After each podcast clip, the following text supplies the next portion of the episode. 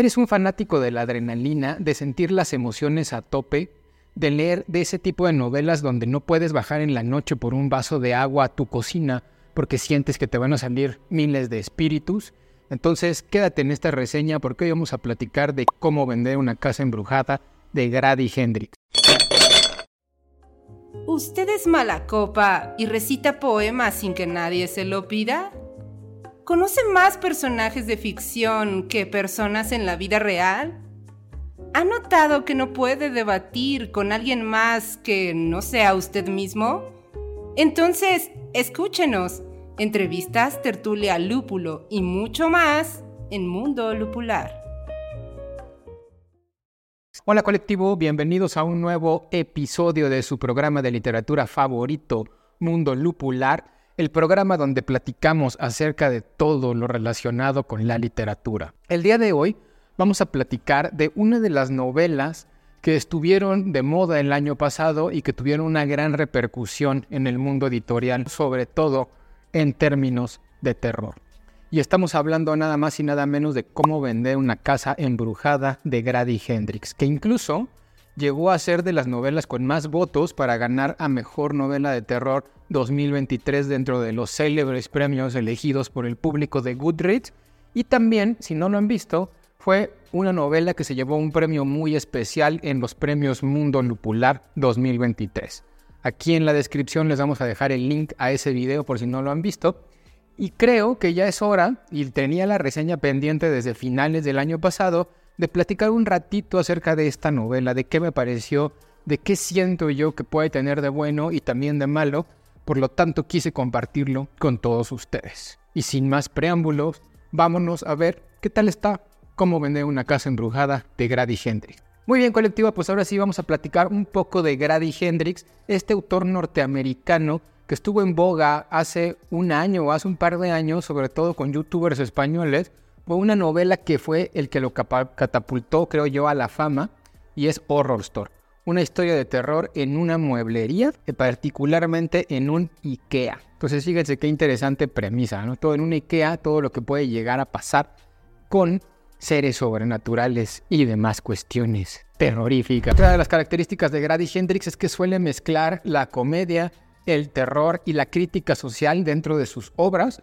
Yo honestamente solo he leído cómo vender una casa embrujada y no encontré como tal, pese a que en otras reseñas sí lo mencionan, elementos de comedia como tal, más bien creo que es esa sátira social a la que está asociada y a la que está intentando tirarle el autor a través de la relación compleja que tienen sus personajes. Pero bueno, también dicen que el humor es parte de la narrativa de Grady Hendrix y particularmente cómo vender una casa embrujada parte de la siguiente premisa. Las relaciones sociales de una familia en ruptura que tienen que volver a convivir gracias a un evento particular que sucede y que es inevitable en el paso del tiempo, que es la muerte de un ser querido.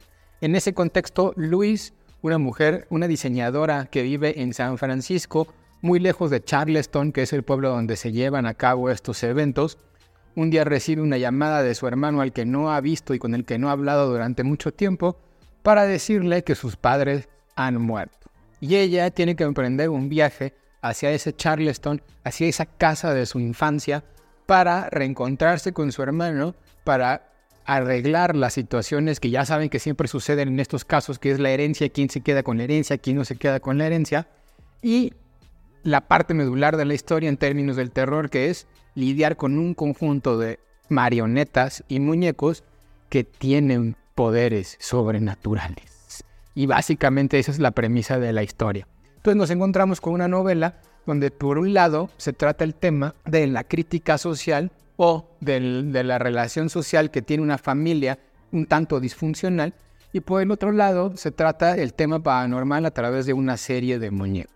Eso es lo que tenemos en cómo vender una casa embrujada. Primero vamos a platicar del tema de la historia. Ya comentaba que por un lado está este tema de terror relacionado con unos muñecos o particularmente con un muñeco que tiene voluntad propia, que se levanta, que tiene pensamientos y que controla a otras personas para poderse manifestar a través de ellas.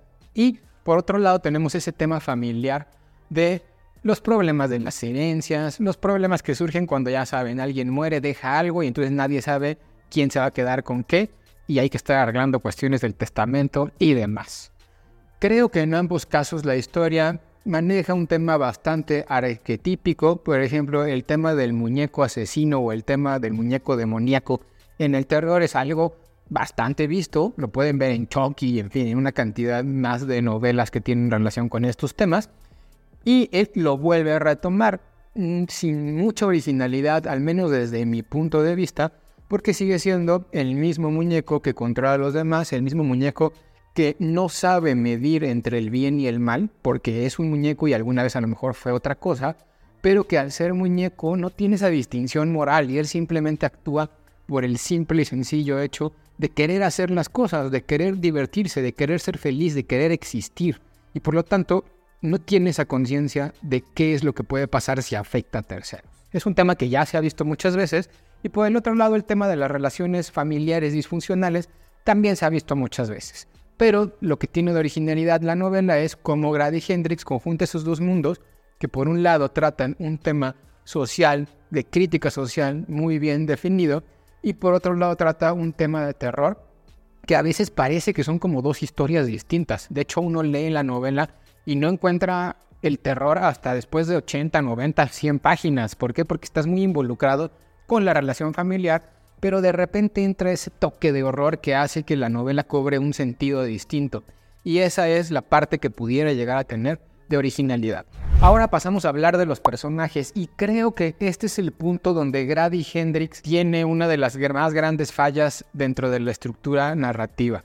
Y personalmente les digo, hay algunos personajes centrales. Por un lado tenemos a Luis, esta mujer de San Francisco, que tiene que viajar a Charleston. Por otro lado, por otro lado tenemos a su hermano Mark, un hombre que aparentemente es una persona sin mucho que hacer, sin interés por la vida, que después ya iremos descubriendo que en realidad todo esto se debe a un secreto que está relacionado con otro de los personajes de la historia, que es un muñeco que se llama Pumpkin, que es el que se está generando toda la trama por la parte del horror. Y todos estos tres personajes están centrados por un hilo conductor que es la mamá de los dos personajes principales, de Mark y Luis una mujer que tenía una característica y era que le gustaban mucho las marionetas, además de tener un secreto muy bien guardado que se llevaría hasta la tumba y que se tiene que desenmarañar dentro de la narración de la novela.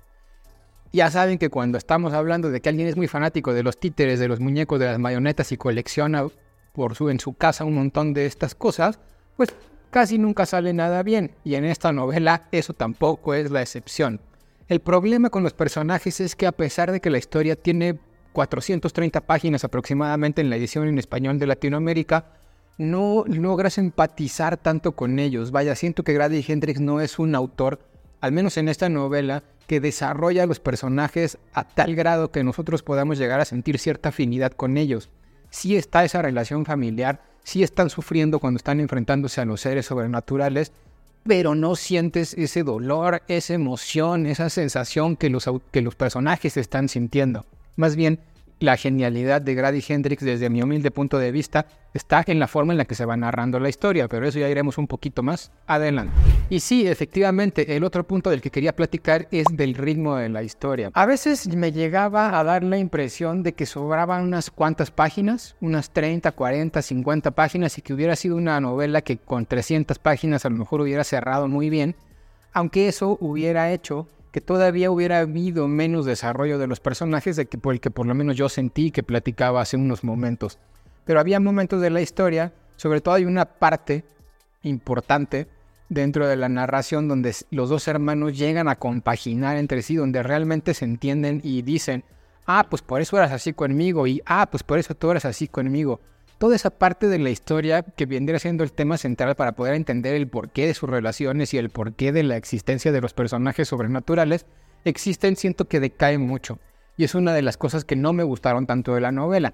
Sin embargo, fuera de ese punto, lo demás, el ritmo, el ritmo de la narración, me parece muy adecuado, me parece una novela muy entretenida, las acciones llegan a ser rápidas y no lo comenté, pero una de las características que tiene es que está dividida en cinco capítulos en cada una de las fases del duelo.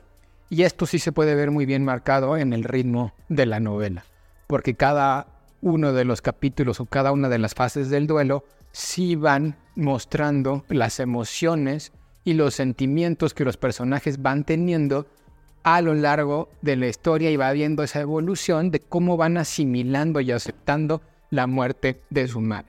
Así que a pesar de que tiene una parte que desde mi punto de vista no fue tan rítmica, tan ágil, la mayoría de la novela sí lo fue, por lo que creo que es una novela sencilla de leer y que vale también la pena leerla en cuestiones de ritmo. Y por último, la valoración final. En resumidas cuentas, nos encontramos con una novela que tiene un ritmo ágil, salvo ciertas situaciones, que se puede leer muy fácil, que es entretenida, que tiene dos historias como eje fundamental, las relaciones familiares y la parte de horror a través de un muñeco por otro lado, que se conjuntan a través de ese personaje central que es la mamá de los personajes que aparecen en la historia. Personajes que si bien no están tan bien desarrollados, sí logran darle una emoción, un sentimiento al lector para poder tener un avance dentro de la historia y comprender cómo se van sintiendo con relación a la muerte de su madre en las fases del duelo. Por otro lado, también tenemos que es una historia de terror arquetípica donde está el clásico muñeco que tiene vida y que anda por ahí sin valores éticos ni morales, solamente pensando en sí mismo. Y les decía, le recomendamos el año pasado en Mundo Lupular esta novela como una de las mejores novelas del 2023, y es justamente por esta situación, porque a pesar de que tiene ciertas fallas, también la historia es entretenida y tiene todos estos conjuntos de elementos de los que hemos estado platicando que ayudan a que realmente la, historia que quiere contar Grady Hendrix termine siendo bien contada. Si están esperando una historia de terror que no les permita ir a la cocina en la noche, yo creo que esta no es una novela. Definitivamente sí tiene elementos de terror, pero no tiene una atmósfera que genere realmente esa emoción de sentir miedo. Sin embargo, sí maneja la curiosidad por saber cuál es el trasfondo de toda la historia que se está presentando. Porque si algo hace muy bien Grady Hendrix es mantenerte en el suspenso y con interés de saber por qué los muñecos están vivos, por qué los personajes están peleando y cuál es ese secreto misterioso que tiene la madre. Y hasta aquí la reseña de hoy colectivo. Muchas gracias por escuchar este programa. No olviden seguirnos en redes sociales, seguirnos en YouTube, activar la campanita para las notificaciones y decirnos a ustedes qué les pareció la novela de Grady Hendrix o si han leído alguna de las otras, por ejemplo, Horror Store. Recuerden que su opinión siempre va a ser lo más importante. Nos vemos en un siguiente episodio de Mundo Lupular.